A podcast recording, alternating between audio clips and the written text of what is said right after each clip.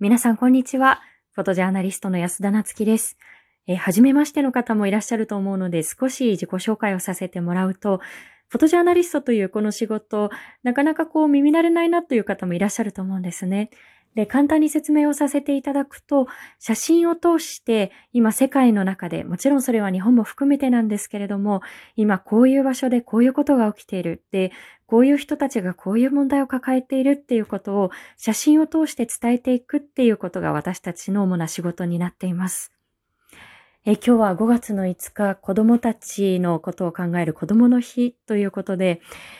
私自身子供たちの取材をさせてもらうことが多いので、どうして子供たちを撮るんですかっていうことを聞かれます。え今日はそのことについて少し考えていきたいと思います。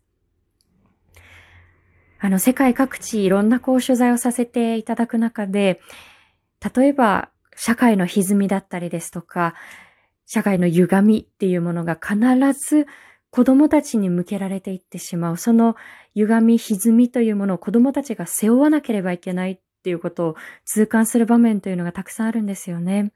で、今でもよく思い出すんですけれども、2017年の初頭ですね、イラクの北部を取材していたんですけれども、その時はまだ、いわゆる過激派勢力であるイスラム国と呼ばれる勢力との戦闘が激しい時でした。で、救急病院の中に足を運ぶと、次々とこう、傷ついた子供たちが運び込まれてくるんですよね。で、その周りで良くなってほしいっていうことで、祈るような声を上げているご家族の方がいらっしゃって、で、正直、どうしたらいいのか、体が動かなくなりそうな時でした。で、そんな時に一人のお父さんがつかつかと私の方に進んできて、私はこんな時に写真を撮るなっていうふうに言われると思ったんですよね。で、そしたらそのお父さんが、こういうふうにおっしゃったんです。こういうふうにおっしゃったんですよね。お前ここにいる子供たちが兵士に見えるか？スナイパーに見えるか？見えないんだったらちゃんと写真撮って帰れって。で、あ、そっかって。私にはここで写真を撮って伝えるっていうことしかできないんだっていうふうにその時になって初めて体が動いたんですけれど、それでもやっぱり疑問は絶えなかったんですよね。なぜこういうことが起きるんだろう。なぜ子供たちが巻き込まれなければならないんだろう。で残念ながらその病院でも次々と亡くなっていく子供たちがたくさんいて、で、そうした子供たちだったら親御さんたちにとっては、自分たちではなかなか声が上げられないけれども、その声を託す最後の手段として自分たちのカメラの存在があったんだっていうことを痛感しました。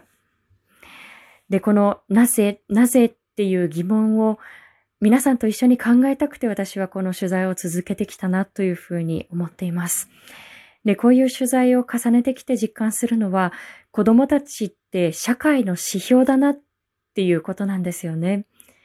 子供たちの表情を見れば、その社会がどんな姿をしているのかっていうことがわかるし、で、子供の表情を見て、その子供たちの笑顔がない社会というのは決して豊かな社会とは言えないんじゃないかていうことを感じてきました。で、それは中東の紛争地だったり不安定な状況にある地だけではなくて、日本でも同じことが言えると思うんですよね。で、今日は子供の日ということで、ぜひ私たちの身近にいる、あるいはその、この社会で生きている子供たちの表情を私たちはやっぱり改めて見ていく日にしていきたいなというふうに思っています。で、もしそんな子供たちの表情が曇っていたときに、身近な限られた人たちにそれをどうすればいいのかっていうことを背負わせるんではなくって、で、子供たちの問題っていうのは大人の問題でもあるんだっていうことを自覚した上で、私たち広く手を携えることができればというふうに思っています。以上、安田なつきでした。また皆さんに声でいろんなことを届けていきたいと思います。